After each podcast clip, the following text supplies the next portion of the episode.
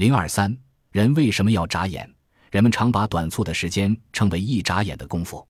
一个人一天平均眨眼十五万次，每次眨眼的持续时间不超过零一秒。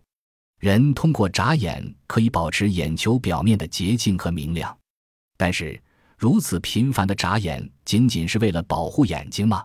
科学家对此进行了研究，新的研究成果告诉我们，眨眼与心理密切相关。世界上最早将眨眼与心理联系在一起的是爱丁堡大学的科学家庞德和肯尼迪，他们确认，一个人不论在戈壁滩上跋涉，还是在热带雨林中穿行。其眨眼的速率不变，也就是说，眨眼与气候条件无关，但与完成的不同任务和疲劳有关。他们对从事视觉活动的人进行了认真的研究。那些在迷宫中寻找路线或在两条平行直线之间画另一条直线的人，眨眼很少；而疲劳过度者、发怒者、兴奋者的眨眼则十分频繁。由此可以判断，眨眼与思维存在着某种联系。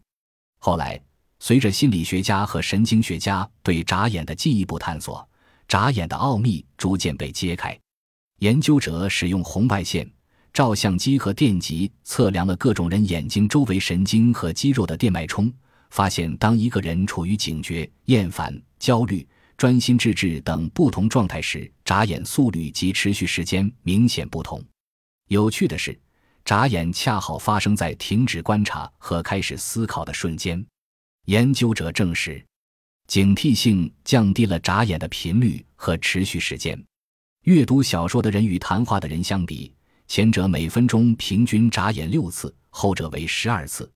在市区街道上开车的汽车司机的眨眼次数明显少于行驶在城外高速公路上司机的眨眼次数。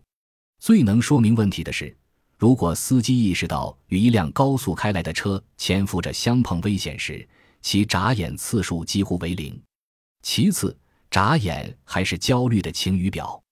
初学驾驶直升飞机的飞行员比教练员眨眼次数多；心烦意乱的妇女比内心平静的少女眨眼次数多；面对声色俱厉的律师提问的证人比面对态度温和的律师提问的证人眨眼次数多。这些都与焦虑有关。眨眼还反映在神秘的人体记忆中。令人惊异的是，眨眼恰好发生在大脑认为不再有新信息、记忆形成的时刻。在生活中，如果稍加注意，就会发现关于眨眼的有趣现象。比如，当你的目光看到一行字的末尾，或者你还没有看懂而返回重读前面的句子时，你立刻会眨眼。此时，大脑似乎命令你在各个重要站台暂歇，而眨眼则是这个停歇的重要标志。于是，有人形象地称这种眨眼为思维标点。他们把低空飞行的飞行员和城区汽车司机短暂而不太多的眨眼叫做逗号，而将持续时间长而频繁的眨眼称为句号。前者似乎把眼前移动的景物分成了可以处理的各个单元。后者则表示要对吸收的信息再进行贮存或思考。脑电波的测量也完全证实了这种假说。由此可见，眨眼透露了人内心的丰富信息。如果进一步深入研究，也许还会发现意想不到的秘密。